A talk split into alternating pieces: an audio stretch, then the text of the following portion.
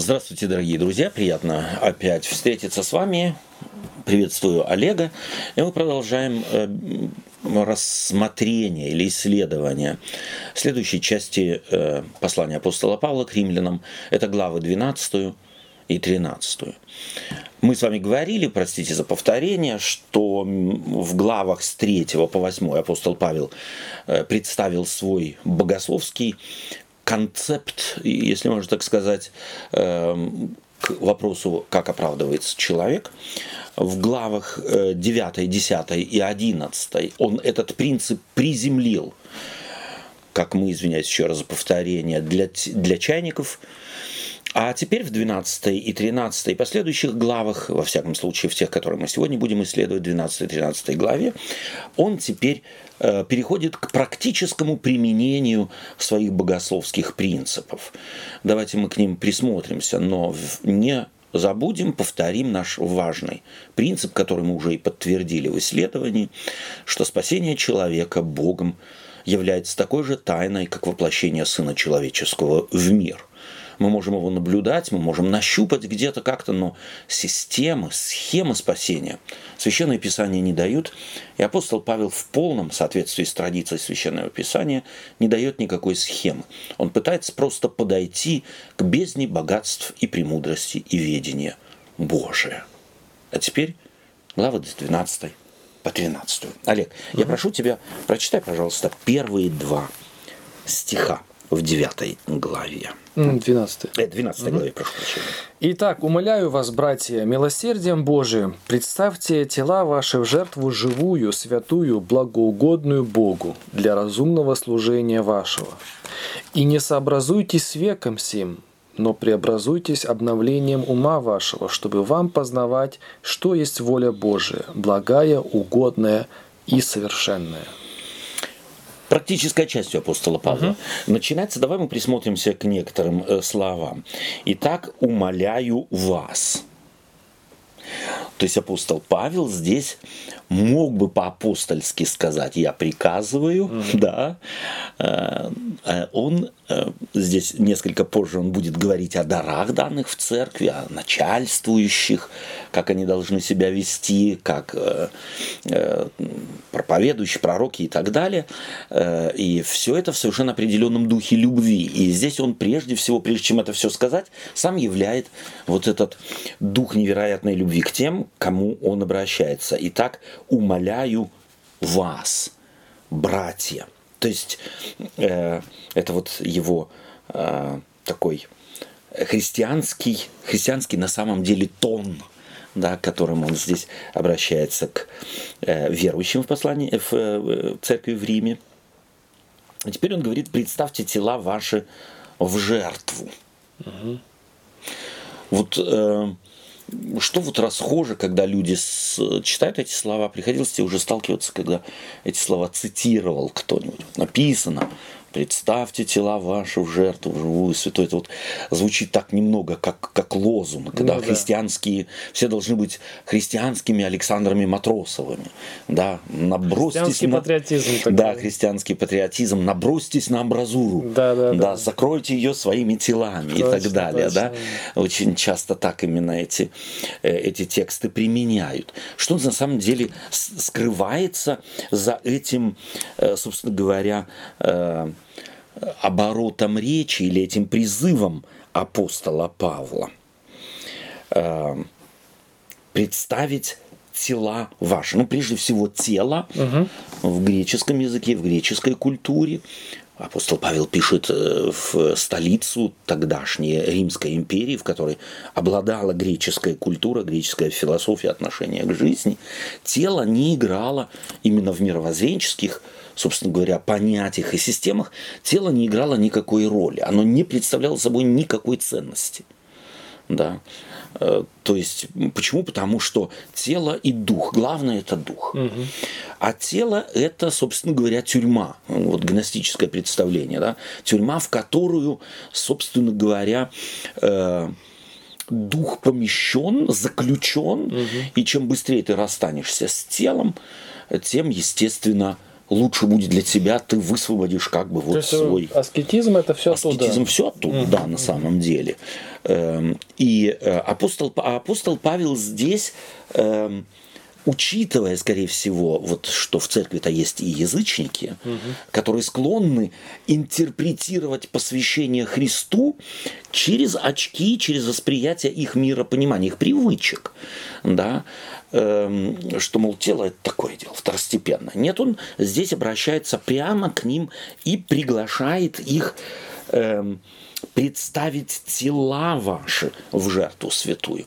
Вот в связи с чем как ты думаешь, в связи с чем все-таки вот тело, э, как в древнем, э, в Ветхом Завете, в древние времена, так и в Новом Завете, э, в христианской церкви, в иудео-христианском концепте библейском, играет довольно значительную роль? Угу.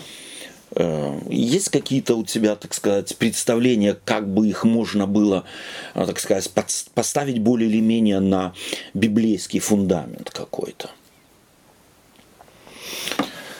Может быть, а. первое так, угу. это э, мне мысль такая приходит, э, мне кажется, очень важно. Это э, человек создан по образу и подобию угу. Божию, да, э, и что Бог сотворил человека таким, как он сотворил, то есть вот в противоположность языческому гностическому представлению, Э, материя, в которую душа человека как бы заперта, э, это э, является следствием катастрофы. А ветхозаветняя концепция творения мира подается как нечто положительное. Да? Творец, любя, создал. И человека создал не горбатым каким-то, да, вот туда там э, взял там кусок глины туда что-то это залепил, а самое главное, не выскочило, чтобы а уже все остальное не играет никакой роли. Нет, Бог придает совершенно определенные формы человеку, да, он создает Адама. Он создает Адама образ, конечно же, антропоморфизм, употребляет вет, Ветхий э, Завет, создает его не словом, как создает другой мир, а создает его на самом деле э, руками, образно говоря. Да? Один из важных э, аспектов. А, вот. И другой аспект, как мне кажется, в Новом Завете это э, Иисус Христос принимает, Бог, приходя в наш мир, принимает образ именно человека. Да? И таким образом как бы Эм, апостол Павел, глядя на Иисуса Христа или на тот подвиг, который, собственно говоря, и его преобразил, его мир преобразил, он начинает ценить именно тело, и он не раз будет говорить в других посланиях, сравнивая тело с храмом живущего в нем Святого Духа, да, то есть э, а именно с храмом, не с темницей, как это делали гностики, а с храмом, с э, чем-то очень святым, с чем-то не схожим с другим в мире. Вот это концепция апостола угу. Павла, и потому он предлагает посвятить тела в жертву живую. И здесь опять э, жертва Христова, э, намек однозначно на жертву Христову, который с телом своим вознес грехи, грехи наши на крест, что он сделал это не вынужденно. Угу. Христос принес себя в жертву не вынужденно, а то его, его, его что-то вынудило, но добровольно. И, и добровольность это не связано с неким, с неким, скажем так, буддистской нейтральностью, а совершенно определенно с любовью. Да? Это вот сейчас э, к, к, к, слову, к живую. Живую, ага. да, живую. Угу. Но Иисус Христос отдал до смерти, а вы представьте тела ваши в жертву, но живую, подвижную, угу. постоянно ищущую. То жертва не нечто, вот здесь у апостола Павла динамика, да, не нечто константное, неизменное, некий памятник, к чему склонны христиане, к чему очень склонны были иудеи законники, да, вот не сдвинуться с места. Вот нам дано, и мы должны охранять, законсервировать некое состояние и защищать его против всяких наветов мира. Да? Апостол Павел переходит именно к рекомендациям жизни в этом мире. И он к нему относится, эти рекомендации, как мне кажется, не связаны с неким таким вот эм, эм, налетом осторожности. Смотрите только, ни в коем случае, чтоб не промахнулись, а то кругом э, капканы стоят, чтоб вас не схватили за ногу там или еще что-нибудь. А на самом деле представьте тела ваши в жертву живую. Это живое связано непосредственно, это намек, это аллюзия на жертву Иисуса Христа, которую Христос сам, его слова мы читаем в Евангелиях, ибо возлюбив своих сущих в мире, до конца возлюбил их. То есть что делает Христос, он делает динамично, и главным мотивом его двигающим является любовь. А христиане, последователи этого Господа, конечно же, понятно призываются апостолам посвятить свои тела в жертву живую, святую, благоугодную Богу для разумного служения. Угу. Для меня это тоже вот очень важно. Для служения разумного, не абы какого. То есть, я не знаю, как ты ощущаешь этот текст, эти слова, но для меня вот это слово «разумное» здесь у апостола Павла очень важно он э, употребляет здесь, если я не ошибаюсь, э, такое греческое слово, которое можно перевести как логика на русский язык, да, и его корень является э, э, корнем слова и в слове логика в русском языке.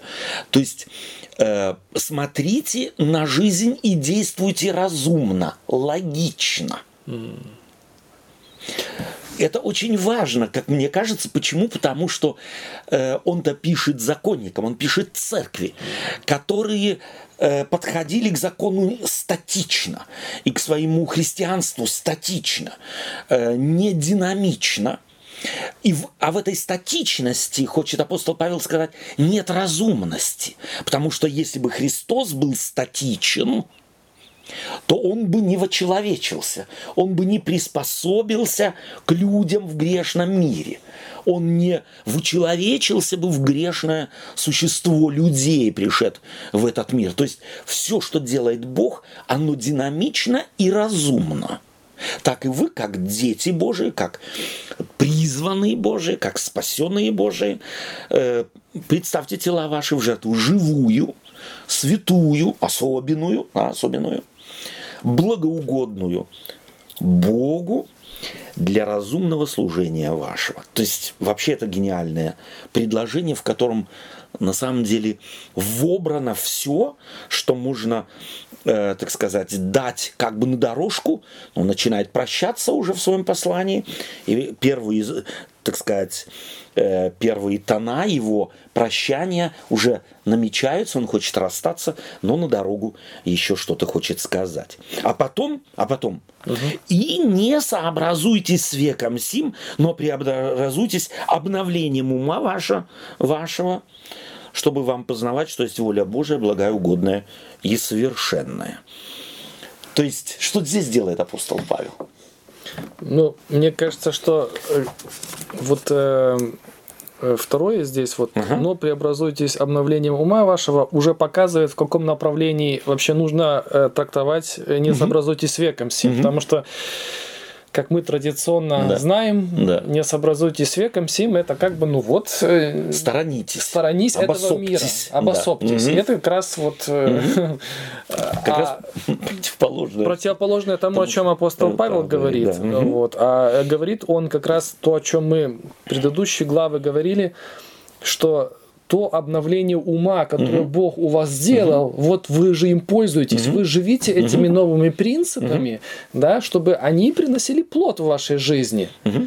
Вот. И как раз э, как э, антипод, да, сторонитесь и э, того прежнего образа да. мышления, которым да. вы были, так сказать, да. руководимы. Да, да, да. То есть, на самом деле, что делает апостол? Союз «и» здесь угу. это не перечисление, угу. а этот союз «и» здесь, э, он выполняет функцию разъ... предваряющую выяснение или разъяснение. Ага. То есть все то, что в первом стихе было сказано, оно теперь и, то есть знак равенства угу, здесь нужно угу. подразумевать, э, как бы э, берет э, и разъясняет. То есть, здесь слово э, союз и можно было бы заменить словом то есть угу. или так сказать.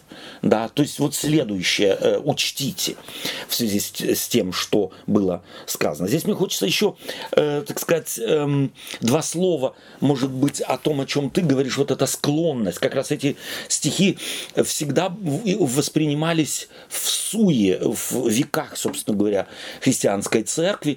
Так, допустим, православная церковь ориентируется на некоторую заданность внешних форм христианства, там э, э ориентируясь на византийское время, да, там 9, 10, 11 век, э, католическая церковь э, на свои какие-то критерии, протестанты э, кто-то на 20 век, кто-то на 19 век, и возникает вопрос, на что же ориентироваться, если апостол Павел имел это в виду?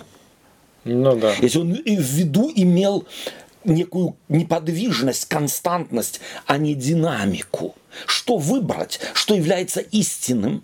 Если мы, если мы себе зададим этот вопрос и начнем искать на него ответа, то мы в Библии его не найдем. То есть любая э, попытка Э, на что-то сориентироваться во внешних формах проявления христианства, в одежде ли там, э, в традициях каких-то богослужений их и так далее, то мы не найдем никакой зацепки в Библии, где сказано, вот это вот так, вот эту форму, пожалуйста, сохраните в веках, и ни в коем случае ни вправо, ни влево от нее. То есть на что намекает уже апостол Павел здесь? что не внешнее играет роль, а обновление ума, то, что не видно – и это обновление ума, оно не дается однажды, а оно является процессом, неким динамично, постоянно продвигающимся вперед делом. То есть это реакция на изменяющийся мир. Так как мир изменяется, то к нему должно бы употреблю здесь э, сознательно слово, приспосабливаться христианство не ради того, чтобы мир влиял на христианство, а христианство меняло, влияло, прошу прощения, влияло на мир. А влиять на мир ты не можешь, если ты не знаешь, где он как раз находится, что в нем происходит, э, каковы его запросы, каковы его нужды, каковы, в конце концов, конвульсии, да? То есть, что с ним, с этим миром? Никак христианство не может на него реагировать, если не будет э, искать этот мир понять. Но не с тем, чтобы быть похожими на мир. И опять, не во внешности, а в образе мышления, в, образ, в категориях духовных. Да? Э, апостол Павел хочет здесь очень, э, чтобы э, христианская церковь в Риме, она э, вот была динамичная, чтобы вам познавать, что есть воля Божия.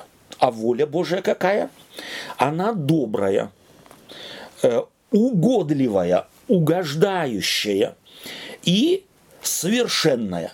То есть совершенство, оно как бы э, здесь предыдущими двумя эпитетами разложено на слагаемые. То есть совершенство Божьей воли заключается в чем? В, благостности, в благостности и угодничество здесь может быть на самом деле не совсем уместное в нашей культуре слово, но предполагает угодить в том смысле, как если э, ты помогаешь раненому человеку, ребенку, у которого палец э, порезал, порезан он себе там, я знаю, или э, причинил рану, ты не будешь заматывать не кровоточащие, да, ты будешь мозги свои, не абы какой, а вот тот, кто, в котором, который нуждается сейчас сейчас в том, чтобы остановить кровотечение, боль снять и так далее. Именно вот эта динамика этих апостольских слов здесь имеется в виду.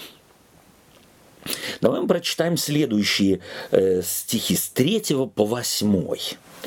«По данной мне благодати всякому из вас говорю, не думайте о себе более, нежели должно думать, но думайте скромно, по мере веры, какую каждому Бог уделил.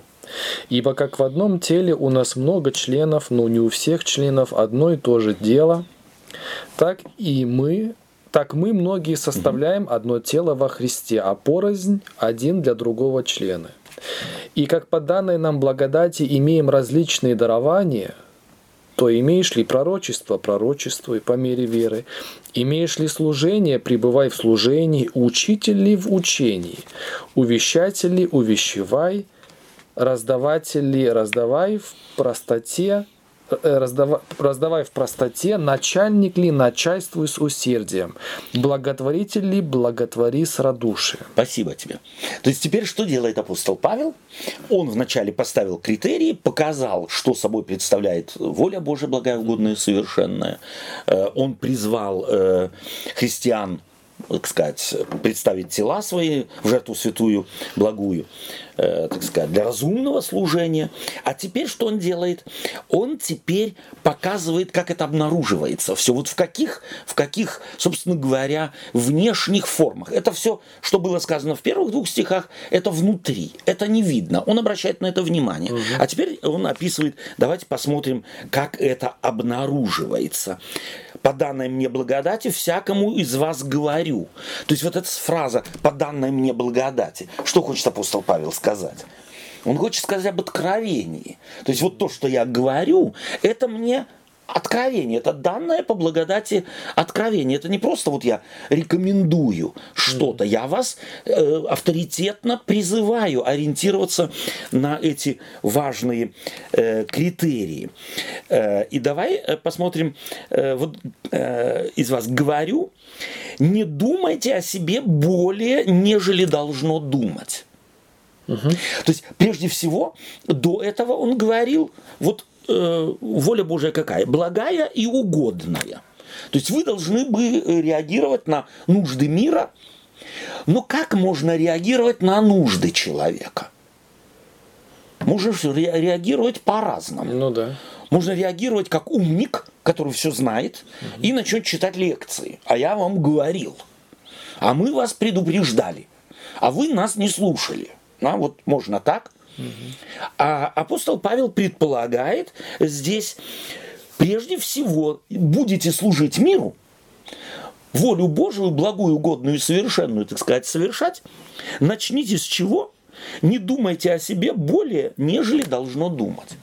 То есть и здесь вот этот баланс. Ты чувствуешь, что апостол Павел опять говорит о премудрости Божией. Да, с одной стороны, он не говорит, чувствуйте себя последними недотепами, и это будет хорошо. Это нет. Но и не превозноситесь, не мыслите о себе больше, нежели должно. Найдите баланс. И можно ли в мире, в общении с людьми однажды найти баланс и больше его не искать? То есть чувствуешь, как апостол Павел мудро это делает. Он эту динамику старается и в выборе слов, э, и в ориентации э, христиан на совершенно определенные ценности пытается эту динамику сохранить. Еще раз, мне, э, мне это очень э, нравится. Не думайте о себе более, нежели должно думать.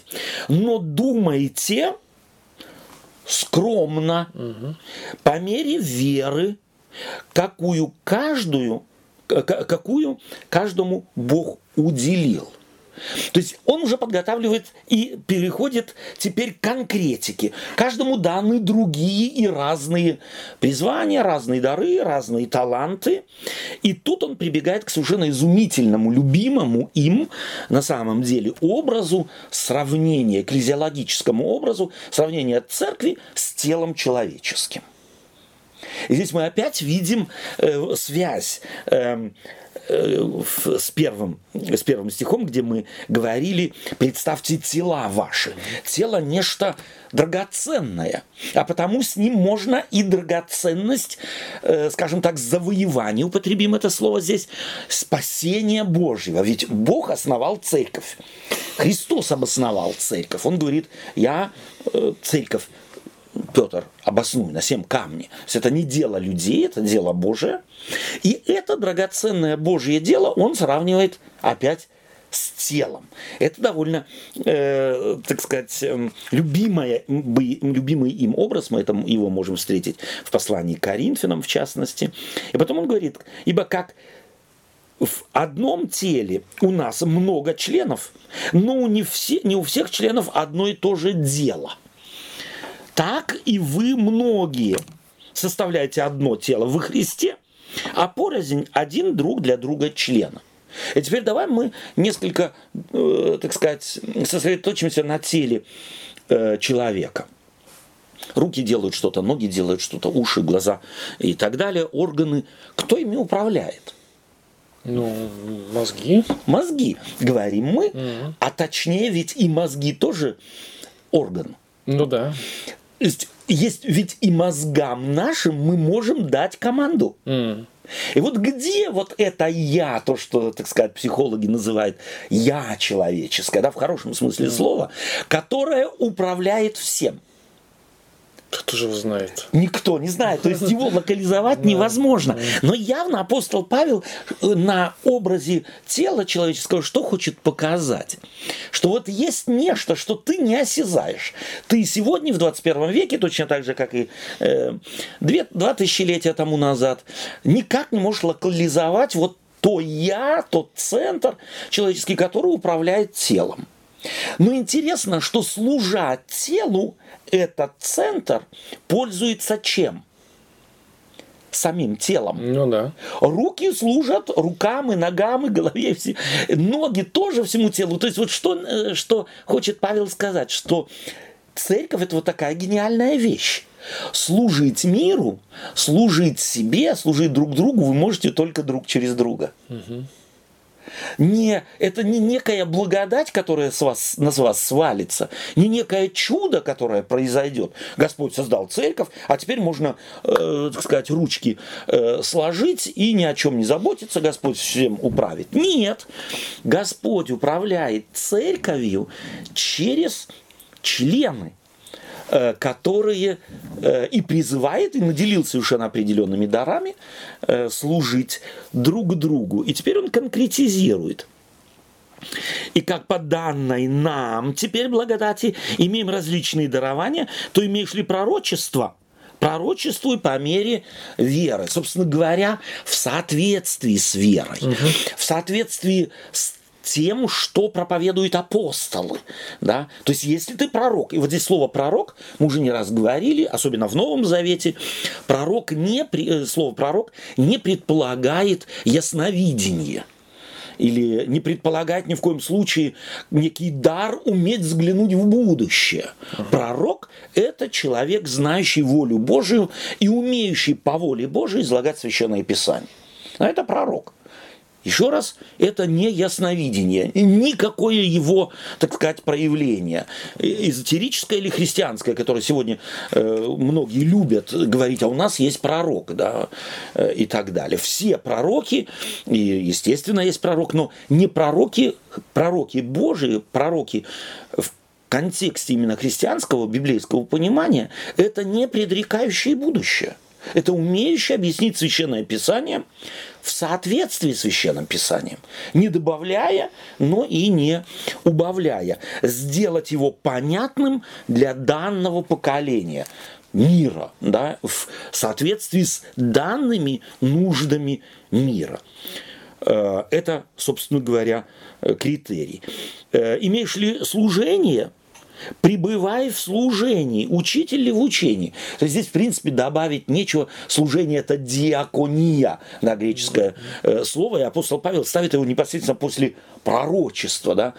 А опять, э, мы здесь не видим никакой системы, оно, апостол Павел как бы вот э, бессистемно Э, перечисляет дары в церкви, э, но э, думаю, что это не второстепенно, что апостол Павел служение, диаконию ставит на второе место после пророчества. Это тоже, по моим представлениям, не случайность. Учитель ли, пребывай в учении, то есть преподавай. Здесь, в общем-то, в целом как раз это имеется в виду. Увещеватель ли, то есть вот душеспасительная работа. Да, если это дар тебе дан, то делай это. Раздаватель ли, а, благотворительность, угу. раздавай э, в простоте. Почему ему это нужно? Ну, чтобы ты не возгордился. Да. Не превозносись. Mm. Не привязывай к себе людей. Mm. Ты раздаешь, это тебе не принадлежит. Ты исключительно только рука. А потому э, не привязывай к себе. Не, не твоя рука, то, что ты раздаешь, э, создала или собрала ты только исключительно распорядитель этих даров, а потому раздавай и не корчи из себя что-то особенное.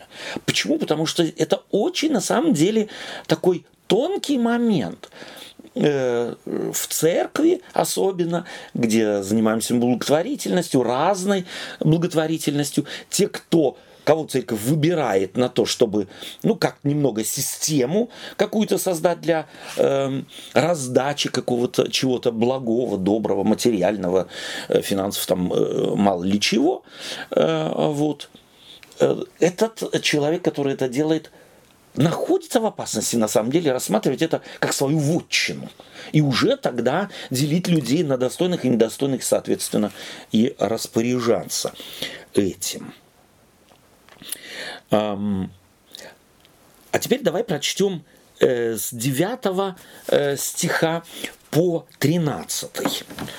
«Любовь да будет непритворна, отвращайтесь зла, прилепляйтесь к добру.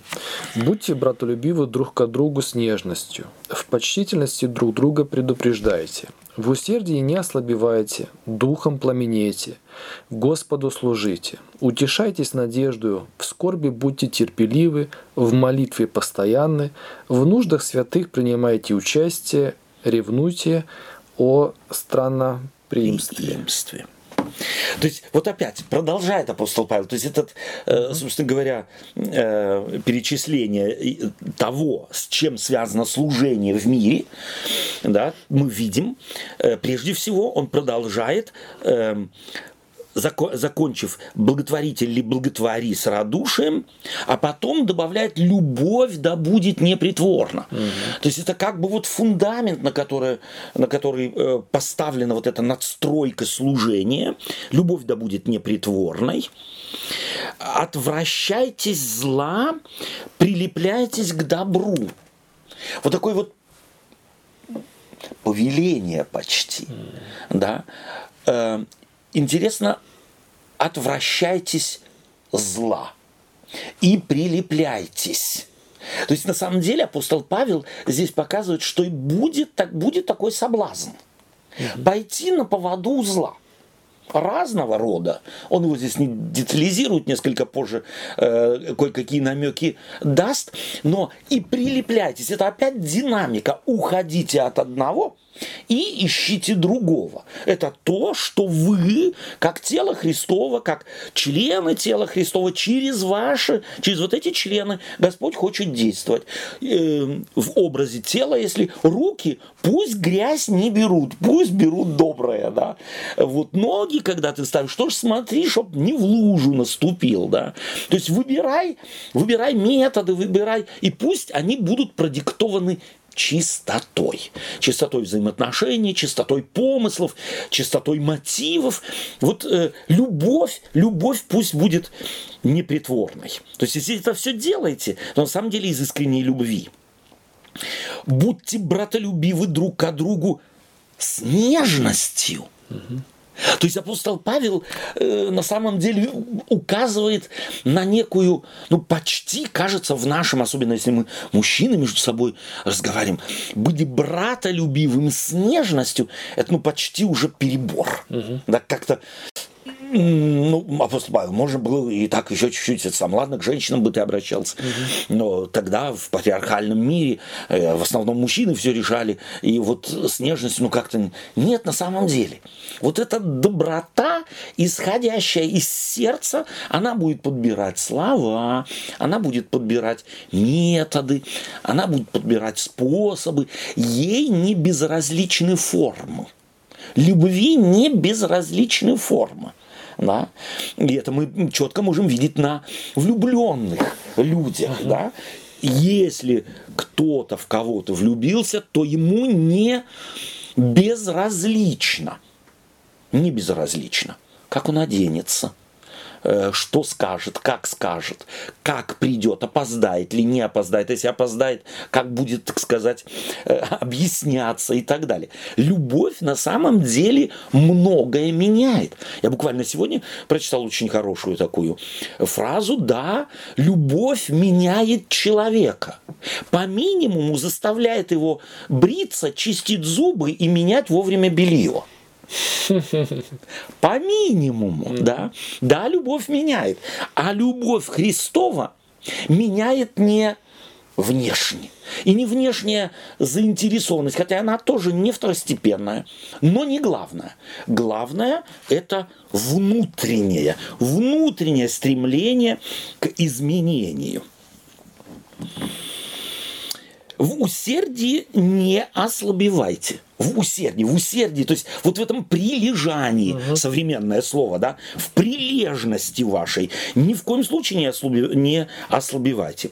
Духом пламенейте, Господу служите. Как можно служить Господу, которого мы не видим? Ну да. Ну вот до, как он до этого все объяснил. Совершенно верно. То есть вот это Господу служите, это как бы обобщение всего прежде сказанного. Вот то, что вы вот так будете делать, это вы делаете Господу. Вспомним послание Коринфянам, он будет говорить, э, едите или пьете или, или иное, что делаете, все делайте во славу Божию. Угу. Но здесь нет точки. Апостол Павел, давай-ка мы все-таки прочитаем, может быть, вслух и для наших слушателей. Сейчас вот как раз я этот момент вспомнил. Давай-ка мы его э, так э, напомним себе э, и э, служащим э, нас. Вот апостол Павел говорит. Итак, едите ли, пьете ли, или иное, что делаете, все делайте во славу Божию. А потом поясняет – не подавайте соблазна ни иудеям, ни еленам, ни церкви Божией, так как и я угождаю всем. Угу. Вначале что он говорил?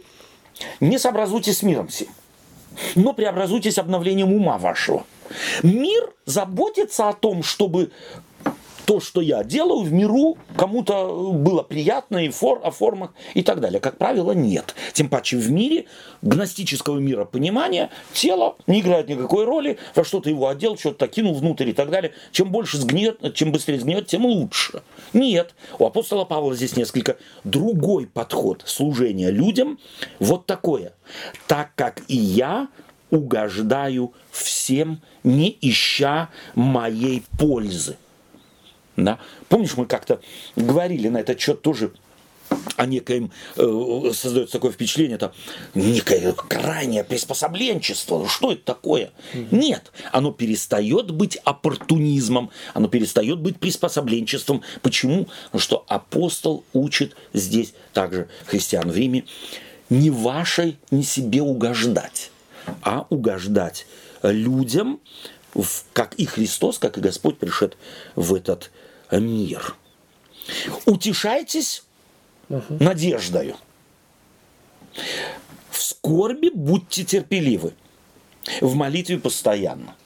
То есть вот интересно, апостол Павел опять здесь, он же уже повторял это слово «надежда», употреблял его в предыдущих э, э текстах, особенно э, в 9, э, 10 главе, 11 главе. Э, надежда. Что остается человеку, которого который Бога не видит. И особого проявления Божьей власти в этом мире тоже не видит. В упор иногда ты не видишь. Хочешь, а не видишь. Ну где же Божья власть? А? Нет, апостол Павел здесь не, не разъясняет, не показывает, а Божья власть в том, в этом, в каких-то системах и так далее. Он к одному призывает, к тому, к чему уже призывал, а именно утешайтесь надеждою в скорби будьте терпеливы, то есть не проявляйте нетерпения. Какие практические, совершенно изумительные э, рекомендации? В молитве постоянно. То есть на самом деле он э, хочет сказать, что вот этот баланс здесь можно сохранить и нужно сохранить. То есть делая одно, не забывайте о другом. И теперь в молитве постоянной, мне кажется, тоже нам нужно опять повторить э, вот эти вот нюансы, что молитва э, это не управление небом, да. да, а это диалог с Богом ради себя. То есть в молитве будьте постоянно. Почему? Потому что все предыдущее, что апостол Павел сказал до этого, без общения с Богом, человека, чувствующего себя маленьким, не имеющим мудрости на все случаи жизни, он может и должен просить Господа, дай мне мудрости. Вот как Соломон. Да? Он ничего не просил. Он попросил мудрости. А просить в христианском и библейском смысле слова, это значит к этому стремиться. Делать все, что в моих силах, дабы я это приобрел, дабы я это получил, э, то, что хочу, к чему стремлюсь. В нуждах святых принимайте участие. Угу. Тоже собственно говоря, можно было бы и не говорить. Вроде само собой разумеющаяся вещь. Но апостол Павел говорит об этом. Ревнуйте о странноприимстве. То есть, что он хочет сказать? Как только увидели странника, все нападают, и каждый хочет его пригласить к себе. У вас есть соревнование, кто первый послужит странникам. И он здесь не говорит о странниках христианских. Да, он говорит, в нуждах святых принимайте участие, а потом соревнуйтесь в странноприимстве, в гостеприимстве. Мы сказали бы, пусть у вас этот дух вот горит – Каждый хочет принять в гости гостя, странника, идущего из пункта А в пункт Б первым. Может быть, даже в такой церкви очередь установить где очень сильно хотят странников принимать. Для нас, может быть, сегодня не очень актуальная вещь, но вместе с тем дух апостола Павла здесь, какой он, собственно говоря, хочет поставить в центр своих рекомендаций, мы здесь э, видим. Давай мы прочитаем следующий до конца стихи с 14 по 21. «Благословляйте гонителей ваших, благословляйте, а не проклинайте. Радуйтесь с радующимися и плачьте с плачущими. Будьте единомысленны между собою. Не высокомудрствуйте, но последуйте смиренным. Не мечтайте о себе. Никому не воздавайте злом за зло, но пекитесь о добром пред всеми человеками. Если возможно с вашей стороны, будьте в мире со всеми людьми. Не мстите за себя, возлюбленные, но дайте место гнева Божию, ибо написано «Мне отмщение, я воздам», говорит Господь. Итак, если враг твой голоден, накорми его, если жаждет, напой его. Ибо делая сие, ты соберешь ему на голову горящие уголья. Не будь побежден злом, но побеждай зло добром. Угу. Эм, здесь вот э, интересно, что делает апостол Павел. Он э, при, приглашает благословлять. Я думаю, что здесь стоит остановиться. Почему? Потому что слово благословение сегодня, оно ведь в обиходе абсолютно нигде не встречается, да, кого мы уж благословляем. А вот в древности слову, высказанному слову, тону, с которым слово было высказано, придавалось огромное значение – то есть э, благословлять это значит благие слова говорить в адрес врагов. Угу. Добрые слова говорить в адрес врагов. Он тебе враг, но ты в его адрес не говори плохого. Ты не старайся разрушить его имидж. Он, кто-то тебя обидел, и теперь ты начнешь воздавать ему, у него за спиной, разрушая его имидж, так сказать, разрушая его, э, так сказать, э, э, имя хорошее может быть. Тебе он враг, а кому-то может быть нет благословляйте, говорите добрые слова. И здесь и, собственно говоря, э, спрашивать, а что же с братьями, с теми, кто не враги, что здесь, здесь, собственно говоря, этот э, вопрос э, почти лишний. Благословляйте гонителей ваших. э, благословляйте, а не проклинайте. Радуйтесь радующимися и плачьте с плачущими.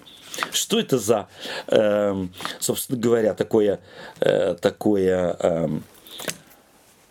э, такая рекомендация? Плачьте с плачущими или радуйтесь с радующимися. Вот в контексте того, что церковь призвана быть в мире. Да, некая, некая какая-то такая человеческая солидарность. Угу. Вот, угу. То есть ты э, как радость одних, так угу. и горе других не должно проходить мимо, мимо тебя. тебя. Пусть угу. оно тебя затронет. Да. Угу. Ничего с тобой не случится. Совершенно. Да. Угу. Интересно мне, у меня такое, такая мысль очень важная, э, как мне кажется, естественно, для меня только, э, что вот этим апостол Павел здесь и э, показывает, это, этим призывом показывает, что э, вот это удаляться от мира ни в коем случае не означает то, что в первую очередь придет в голову монахам mm. убежать из мира, а вот только в мире ты встретишь плачущих, в мире ты встретишь и радующихся. Мир вот такой, он многогранный.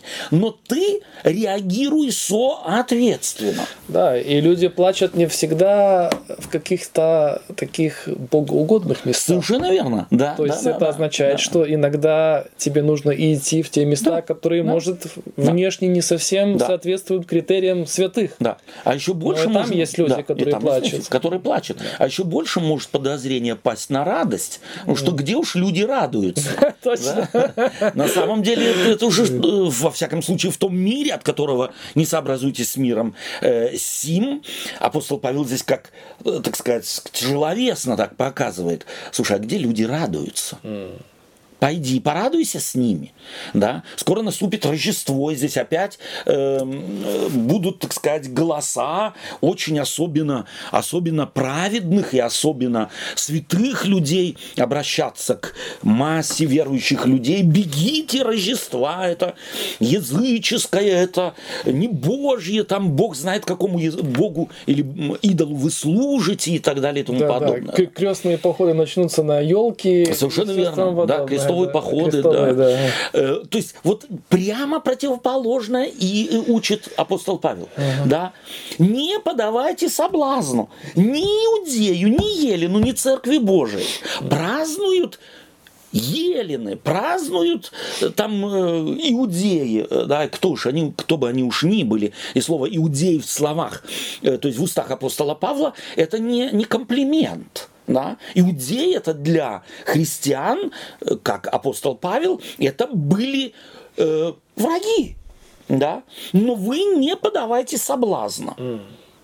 А к чему сегодня призывают в массе своей вот такие поверхностные, э, благочестивые люди? Э, самое главное, чтобы у тебя елки не было, ну, да. чтобы у тебя там свечек нигде не было и так далее. Вот таким образом ты закон Христов исполнишь. А у апостола Павла какое призвание? Каким образом закон Христов можно исполнить? Только только на самом деле солидарностью, не с образом мышления, а с тем, чтобы мы будем, что мы будем радоваться с радость, радующимися и плакать с плачущими, как это делал Иисус Христос. Он был другом, мытарем и грешником.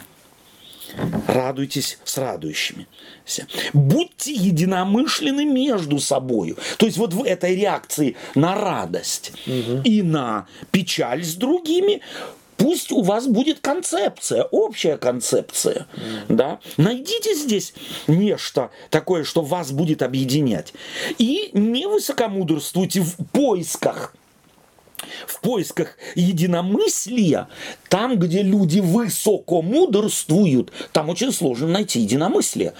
Это однозначно, это проверено жизнью. Но последуйте смиренным, не мечтая о себе.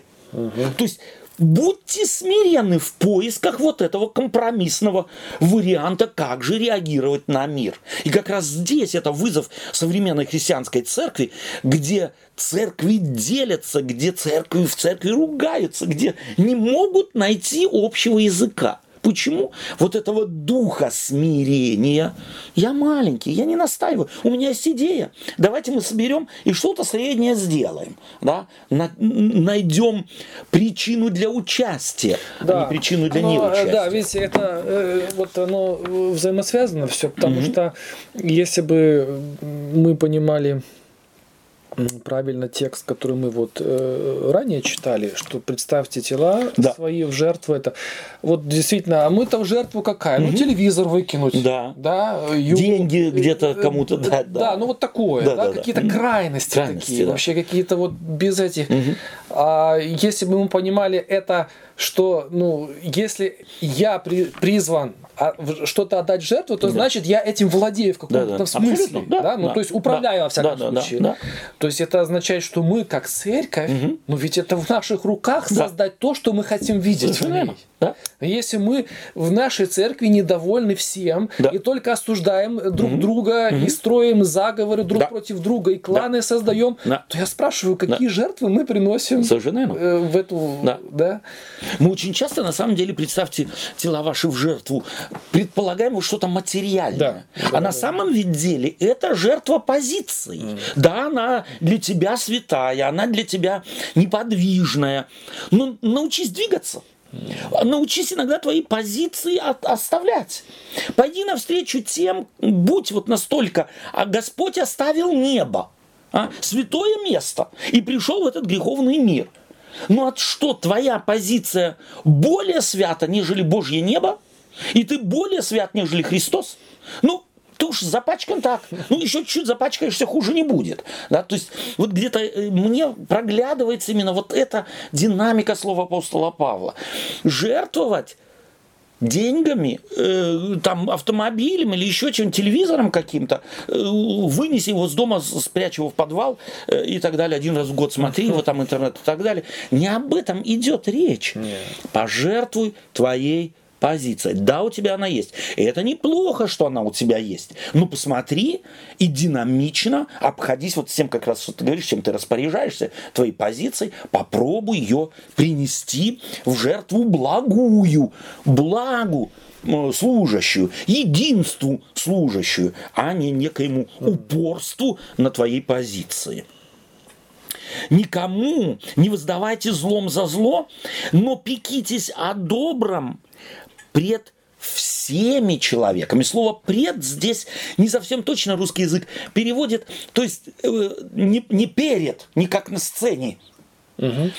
хотя и этот вариант перевода возможен, а каждому. То есть с кем бы ты ни общался, пусть вот эта вот благостность, пусть вот эта вот доброта э, на самом деле э, обнаружится перед всеми человеками, то есть наблюдают э, за вами, чтобы все э, могли сказать, да, добрые люди, но и почувствовали, не только видели, но и почувствовали. Если возможно, с вашей стороны, будьте в мире со всеми людьми. То есть вот эта фраза, она ведь, собственно говоря, является ключевой. Mm. Золотой ключ. В мире со всеми. Здесь опять я вспоминаю 11 главу первого послания Коринфянам. А? Не подавайте соблазна никому, тогда и вы будете в мире со всеми. Никому не, не подавайте соблазн. Можно, оказывается, остаться христианином не, и оставить свою точку зрения, но не разорвать взаимоотношения с Иисусом Христом. Ради чего? Если ради мира. Понятно, что он говорит, если возможно, с вашей стороны. На что намекает апостол здесь? Ну да, что есть еще воля другой Другого. Стороны. Да. да, ты не каждого можешь заставить, mm. но себя ты можешь. Mm. Вот другого ты не можешь, а себя можешь. Вот себя и заставляй, да. Будь э, так сказать, мудр в обхождении с твоими позициями. Э, не мстите за себя, возлюбленные, но дайте место гневу Божию, ибо написано мне отмещение «Я воздам», говорит Господь. Этот текст тоже очень часто э, в неверно излагают, как вот угрозу, mm. да, как угрозу. Да, потерпим, потерпим, потом Бог им всыпет под первое число. Вот некое такое внутреннее, знаешь, так, потирание руками, вот тогда мы порадуемся, mm. да, такое вот э, злорадство mm-hmm. такое христианское, да, благочестивое злорадство, его не существует на самом деле. Этот текст говорит совершенно о другом. Первое, не мстите за себя. То есть ни в коем случае пусть не появится у вас, вы живете в мире, вас будет многое кое-что раздражать и так далее. Будут, может быть, и враги, не со всеми можно жить на самом деле полюбовно, но вы за себя не мстите. То есть не ищите возможности сделать кому-то плохо только потому, что вам от него плохо. Это легко, Олег? Да. Вот она, где жертва живая, святая, благоугодная. То есть это разложение на детали вводных слов в эту главу. Да. Эм, но, э, да, эм, но отдайте место гневу Божию. Слово гнев Божий здесь, это, в общем-то, фраза, и большинство исследователей Библии говорят, что это не то, что мы думаем очень часто. Угу. Вот гневный Бог, э, вот такая вот ярость у него появится, и он там угу. всыпет потом. Вот, и вы, вы увидите, вы увидите, как он им всыпет. Не об этом идет речь, а речь идет о некой Богом установленной, есть некая закономерность, от которой фактически Бог всегда спасает. Но если человек выбирает зло, то зло к нему и придет. Да, вот когда-то Христос сказал, что тот, кто роет яму, может сам упасть в эту яму. Так и здесь. То есть есть, апостол Павел намекает на расхожее представление в, э, тогда в том мире, есть некая закономерность причины и следствия. Она и сегодня есть. Но она, опять-таки это не объяснение закономерности, как Бог действует в этом мире. Это четко нужно себе э, как бы запомнить, заметить. Э, и Бог воздаст, я воздам, цитирует здесь э, апостол э, Павел древнего э, пророка, э, э, что Бог воздаст. Как? Он не объясняет мы будем удивляться, как Бог будет воздавать. Его э, мудрость, мудрость его бездонна, ее не постичь. Итак, е, вот теперь рекомендация. Итак, если враг твой голоден, накорми его, если жаждет, напои его, ибо э, делая сие, ты собираешь ему э, на голову горящие уголья. Что это значит? Очень просто. Апостол Павел хочет сказать, если вы будете поступать не так, как в мире поступают, вот это и значит не сообразуйтесь. Люди там вот в миру воздают злом за зло, ругательством за ругательство, мстят друг другу и так далее. Вот это вы не будьте похожи. Это раскладка «не сообразуйтесь с миром». Сим, делая наоборот, ты заставишь твоих врагов стыдиться. Залиться краской стыда – вот это, собственно, суть его слов. Не будь побежден злом, но побеждай зло добром. Это сумма того, как раскладывает апостол Павел, фразу э, э отдать, пожертвовать или при, отдать тела наши на, в жертву живую, святую, благоугодную Богу. А теперь давай мы к 13 главе перейдем и э, здесь прочитаем в 13 главе с 1 по 7 стихи. Будь любезен. «Всякая душа да будет покорна высшим властям, ибо нет власти не от Бога. Существующие же власти от Бога установлены. Посему противящиеся власти противятся Божию установлению, а противящиеся сами навлекут, сами навлекут на себя осуждение. Ибо начальствующие страшны, но не для добрых дел, но для злых. Хочешь ли не бояться власти, делай добро и получишь похвалу от нее. Ибо начальник есть Божий слуга, тебе на добро. Если же делаешь зло, бойся, ибо он при... не напрасно носит меч. Он Божий слуга, а мститель в наказание делающему злое. И потому надо повиноваться не только из страха наказания, но и по совести. Для сего вы и подати платите. Ибо они Божьи служители, тем самым постоянно заняты. Итак, отдавайте всякому должное, кому подать, подать, кому подать, Снова, да? Подать кому оброк, оброк, кому страх, страх, кому честь, честь. Честь. То есть теперь еще более конкретно, вот здесь апостол Павел остается э, верен как мы уже э, в самом начале говорили, верен библейской традиции. Он не ориентирует людей, э, в частности, верующих церковь в Риме, на мир потусторонний. Mm. Вот это мы найдем во всех гностических, э, так сказать, наследии христианском, гностическом, любом другом, да, сориентированность после богословских, так сказать, э, выкладок, теперь нужно приложить все усилия, чтобы попасть в мир иной. Э, каким образом это, как правило, гуру объясняет. Mm. Вот в христианстве этого нет. Апостол Павел здесь не затачивает, так сказать, внимание э, своих слушателей, своих братьев и сестер на методе достижения, э, скажем так, благого потустороннего мира. Он заботится о том, чтобы благо было здесь. И дает совершенно конкретные, совершенно конкретные, эм, э, так сказать, э, рекомендации. Прежде всего, важно, мы живем в этом мире. Вот он таким образом не призывает «выйдите из мира», чего стараются сегодня очень многие христиане. И сейчас опять, собственно говоря, в последнее время, я не знаю, как до тебя, это чипирование, это просто вот такой вот э, опять э, такая вот волна страшилок, которая просто захлестывает церковь. Все, нам нужно убегать, нам нужно то, другое, третье, пятое, пятое, десятое, да, и уже все, это конец света. Посмотрим, если это конец света, то мы только будем радоваться. Э, но мы не предвосхищаем какой-то страх. Почему? Потому что мы живем в этом мире. И нет власти не от Бога, как бы ты на нее не смотрел. Иезуиты это, масоны это, Бог весь кто. Нет власти в мире не от Бога. И нет мирового порядка, нового, новейшего, сверхновейшего, не от Бога. Нет его. Это все порядки от, от Бога. А потому ты как христианин, что делай? Повинуйся. Кому страх? Страх. Кому оброк? То есть твои налоги платишь? Плати налоги в государство. Почему? Ты пользуешься услугами государства. И вот апостол Павел, как мне нравится его на самом деле практичность, как он смотрит на мир добрыми глазами. Угу.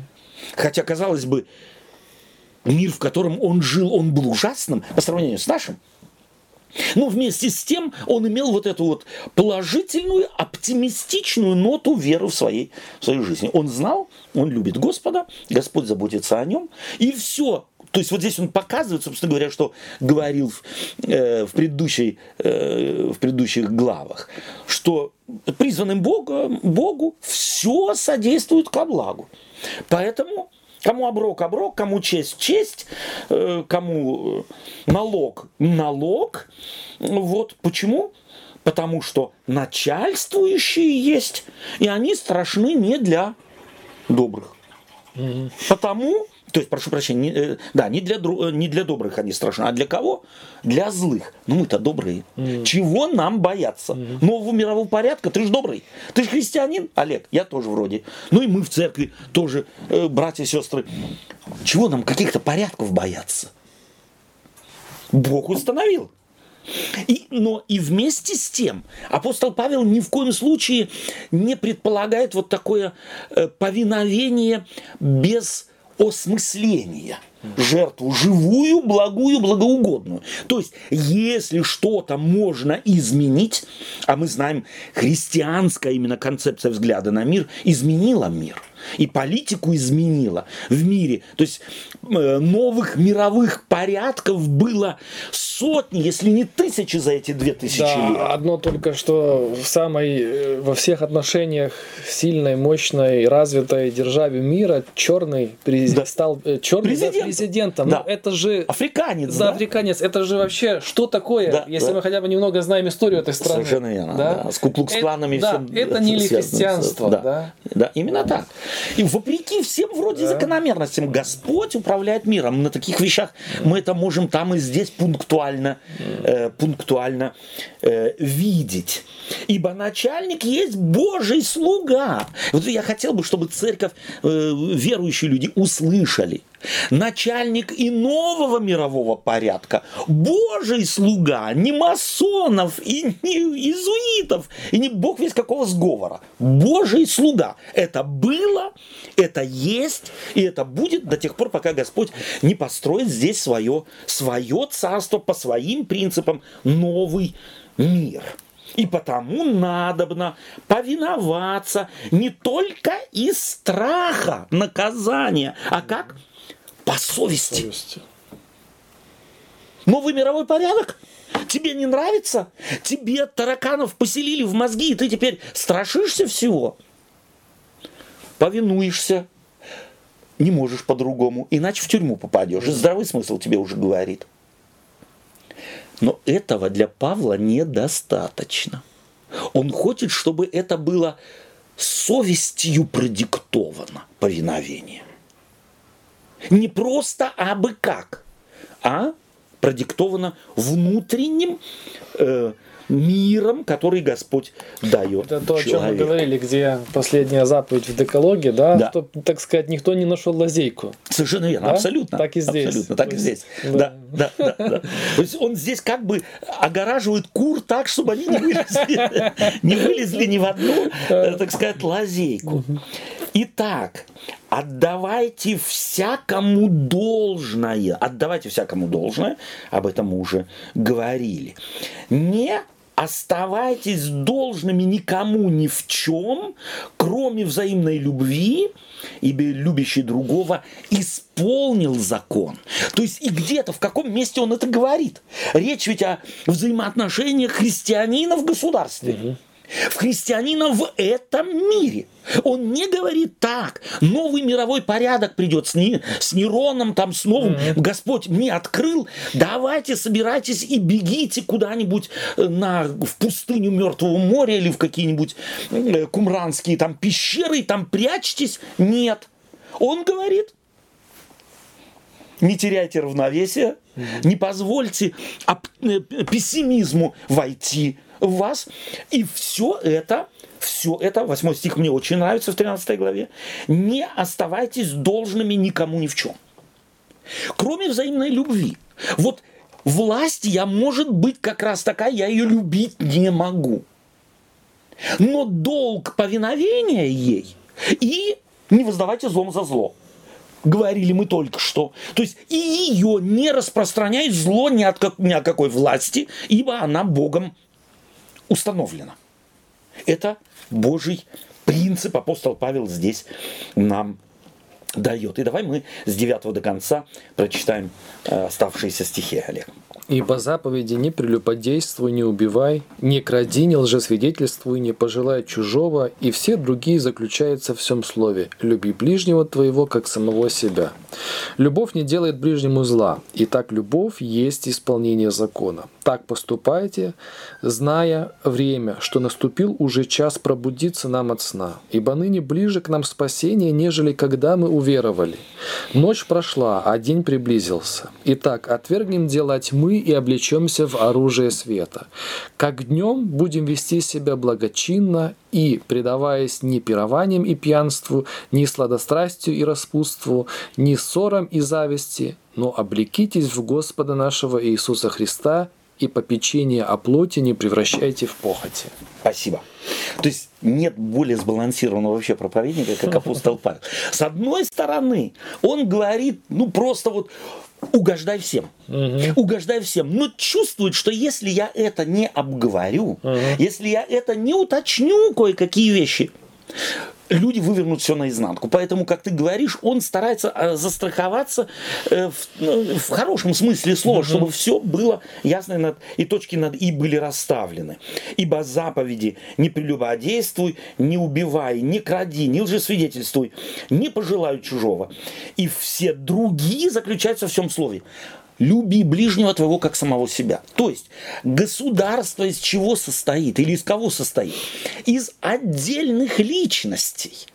И эти принципы, почему? Потому что апостол Павел-то жил, он знал иудеев, э, он знал этих зелотов, он знал всех радикалов, и в церкви они были, как пропагандировалось одно, другое, третье, где можно было бы, может быть, свое, свое построить, вот наподобие там кура, кумранской этой, этой секты, да? Нет, он предлагает, э, есть заповедь, Какая заповедь? В одном слове.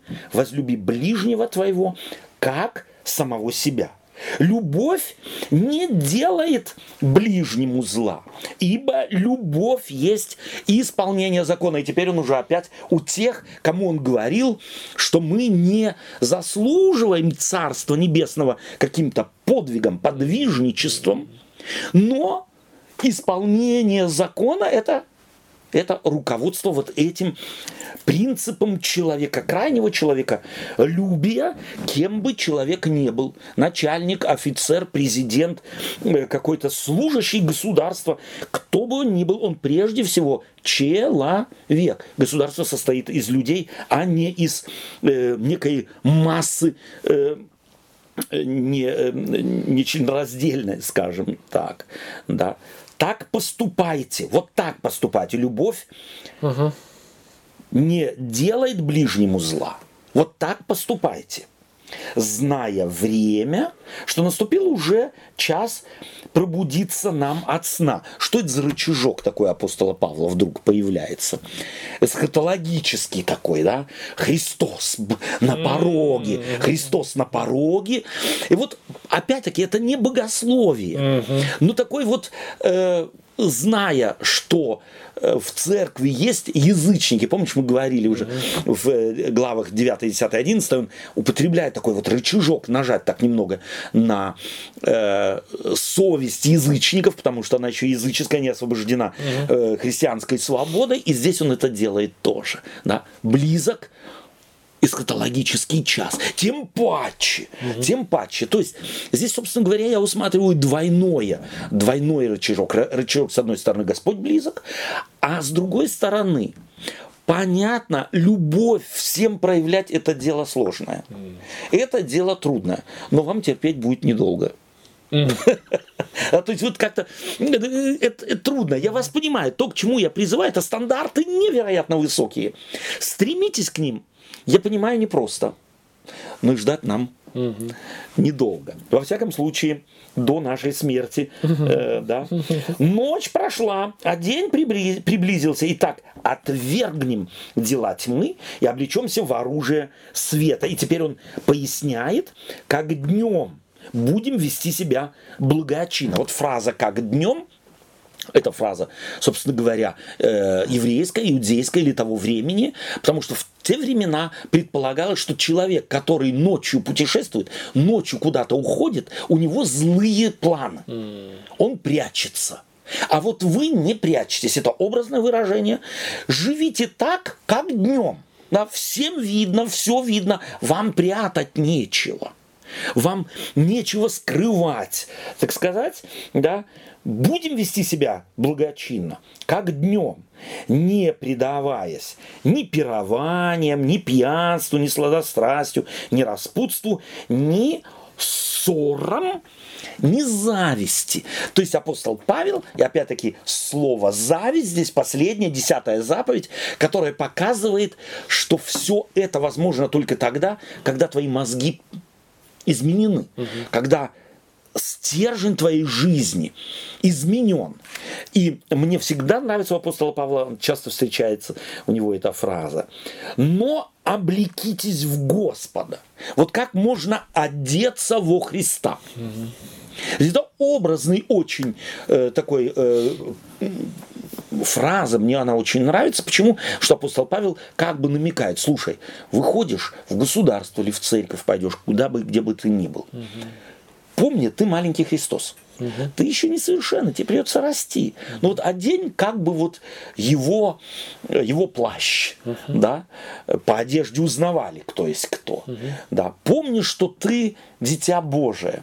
И вот так живи, тогда будет легче. Это как бы подсказка, как можно справиться и стремиться к этим высоким стандартам, которые он здесь показал, и не устать, не разочароваться.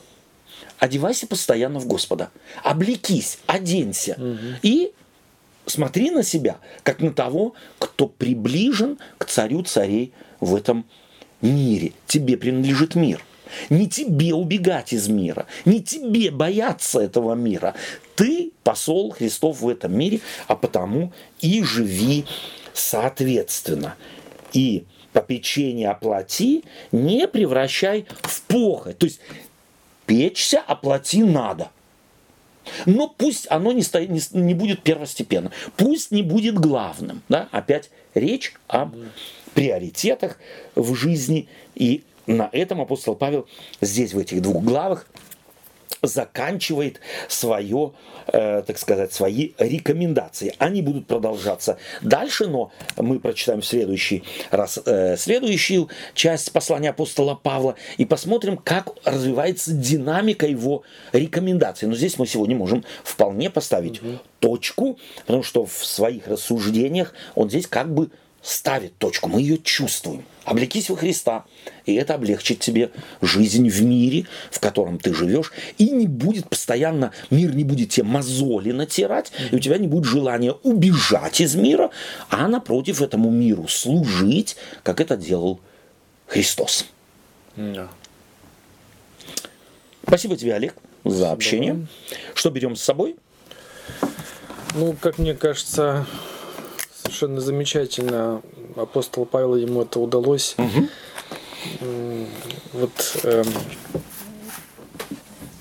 как это правильно сказать, то есть э, Пункт разве, да. развенчивает, да, развенчивает да, да, да. вот угу, это устоявшееся представление о том, что все плотское да. это вот такое, ну да, оно не стоит, Фи, оно не, стоит, стоит нашего да, внимания. Надо избегать. Мы все вот там, да, да, да, да, да. А он как раз говорит, что вот настоящая жертва, да, которую да. Господь хочет, да, угу.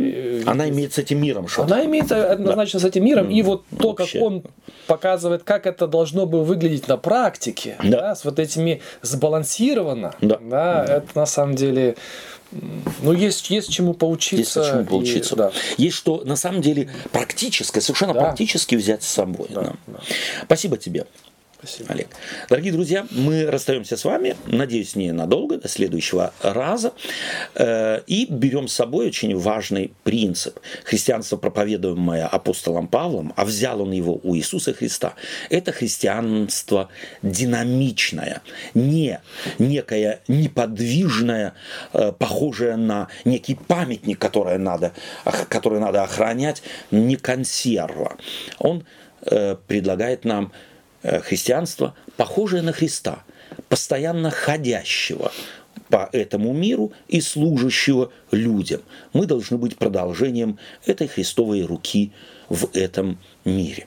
Всего доброго вам, храни вас Бог и до свидания.